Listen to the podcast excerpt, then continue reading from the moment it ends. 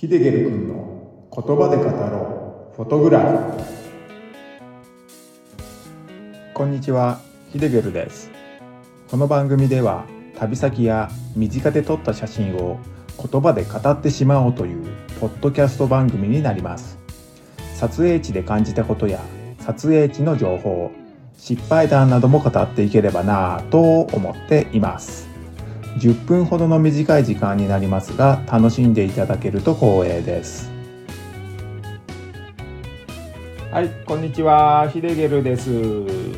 この回では仙台市にある知られざる絶景紅葉スポットのお話をしていこうかと思います。少し大げさな題名をつけましたが真っ昼間に訪れても人でごった返すということはなくとっても良い景観を見せてくれるところなので知られざる絶景紅葉スポットなんて題名を付けさせてもらいました。それでは早速話し始めていきますので最後までご視聴ください。今年も鳴子峡へ撮影に行くことができたんですがそのついでと言ってはなんなんですけれども作並って地名の場所にも行ってみました。第22回で山奥から仙石線の撮影をしたお話をしましたが、そこから近い場所にあります。仙台市内からは山形に抜けられる国道48号線沿いにありますね。仙台の奥座敷とも呼ばれる作並温泉なんですけれども、その入り口にあるのが方明四十八滝です。そう。今回お話しする知られざる絶景紅葉スポットとは、方明四十八滝になります。最近では SNS などで見ることが多くなってきているので、なんだこの滝のことかってね思われる方もいるかもしれませんが、まだまだ穴場的な場所でもあると思いますね。この方明四十八滝なんですけど、まあ、あたかも昔から知っているような話し方を今していますが、そんなことはね、ありません。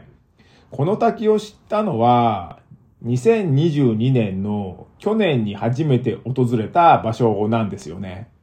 去年訪れたのは10月の末でしたけれども、まだ紅葉にはちょっと早かったのをね、覚えています。でも、とっても景観もよく素敵だったので、また訪れたいなぁと思ってたんですよね。今年の2023年も鳴子峡に行くことができたので、この方面四十八滝も訪れる予定を立てました。まあ、今年の紅葉状況は例年より遅れる予報が出ていたので、鳴子峡の予定を1週間遅らせたんですよね。それが功をなしたのか、去年よりは紅葉している方明四十八滝を見れることができたかなと思っています。ただですね、本気の紅葉している方明四十八滝とは、まだかけ離れているかなって感じの彩りでした。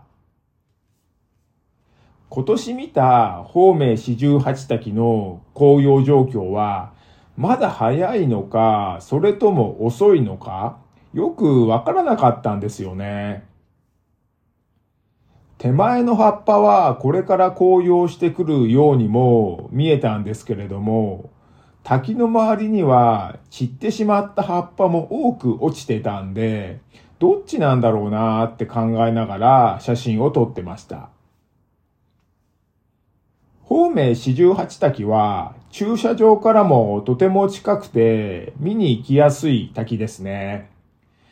国道48号線を走っていると P ってね書いてある看板があるのですぐねわかると思います。広めの舗装された駐車場になっているので車も止めやすいですね。その駐車場にはですね、併設されるようにお蕎麦屋さんもありましたね。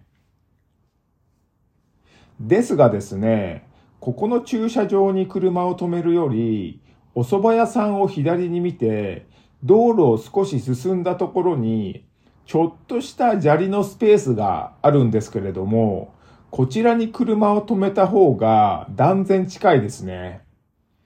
車を止めて徒歩1分って感じで展望エリアに着いちゃいます。なので、もし車で行って、この滝だけを見るって場合はね、こちらの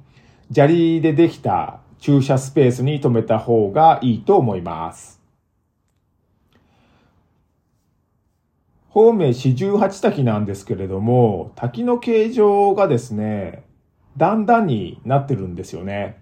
まあ、1段、2段、3段、4段ってね、滝が折り重なるように連なってます。この滝の音色はとっても優しい音色で、まあ、轟音とかではなくて、折り重なった水流がそれぞれのパートを持ってるコーラスグループのような綺麗な音色でしたね。その音色が伝説の鳥、鳳凰の鳴き声に似ている、または鳳凰の鳴き声だとして、方明四十八滝と呼ばれるようになったと伝えられてますね。昔の人たちってなんでこうも想像力が豊かなんですかね。まあ、僕はこの滝の音色を聞いても、鳳凰を想像することは非常に難しいんですけどね。それとも昔の人たちは自分たちより大きいものや神秘的なもの、得体が知れないものなどをね、神と崇めていた習慣があったので、この滝も鳳凰がいると信じられていて、滝自体を信仰し、崇めていたのかなとも思ったんですけれども、もしそうなら、そのような記録が残っていると思うんですよね。まあでもこれは僕が勝手に言ってることなんで、信憑性はゼロです。では、ここで撮った写真なんですけれども、横の写真になっています。方明四十八滝を写真の中央に配置していて、その周りを木々が覆っています。木々の色づきは先ほども話しましたが、まあまあですかね。緑や黄色の木々が多いです。赤く染まった部分もあるにはあるんですけれども、ほんのね、一部ですね。え、赤く染まってる部分ってあるの？ってね、思う人も中にはいるかもしれません。